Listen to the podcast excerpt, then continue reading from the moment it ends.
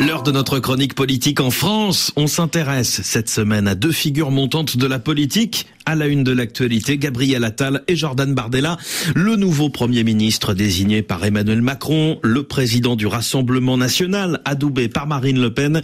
Ils sont tous les deux jeunes et ambitieux. Ils incarnent peut-être l'avenir de leur parti. Bonjour Valérie Gasse. Bonjour Julien. Le duel Attal-Bardella va commencer avec la campagne pour les élections européennes et ça promet des étincelles.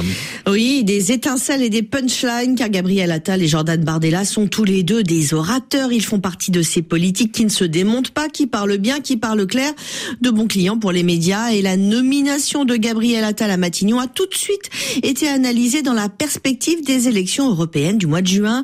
Pour une conseillère ministérielle, le nouveau Premier ministre est un choix malin qui ravit les Français et s'inscrit en effet dans la stratégie du match contre Bardella, la tête de liste du RN qui caracole en tête des sondages.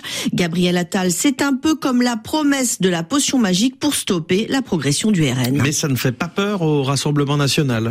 Au contraire, ils sont enchantés. C'est une bonne nouvelle. Ça légitime le fait que l'on peut avoir des responsabilités entre 25 et 35 ans, estime-t-on dans l'entourage de Jordan Bardella. C'est l'effet boomerang de la volonté de rajeunissement affichée par le président de la République avec le choix de son nouveau premier ministre de 34 ans.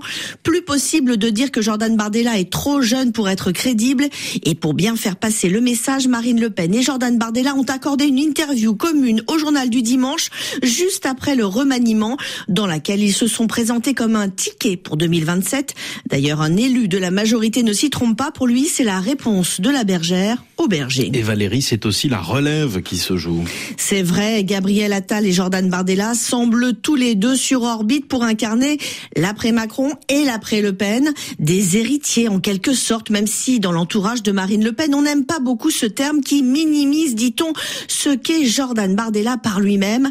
Emmanuel Macron, lui, a fait des compliments très appuyés à Gabriel Attal avant même de le nommer Premier ministre, et il n'est pas coutumier du fait. Le président a salué son énergie, son courage, s'est réjoui d'avoir à ses côtés quelqu'un qui partageait ses combats depuis l'origine, bref, d'avoir fait émerger un talent, un talent qui lui ressemble, capable de reprendre le flambeau dans le combat contre l'héritier de Marine Le Pen. La chronique politique Valérie Gasse, merci beaucoup.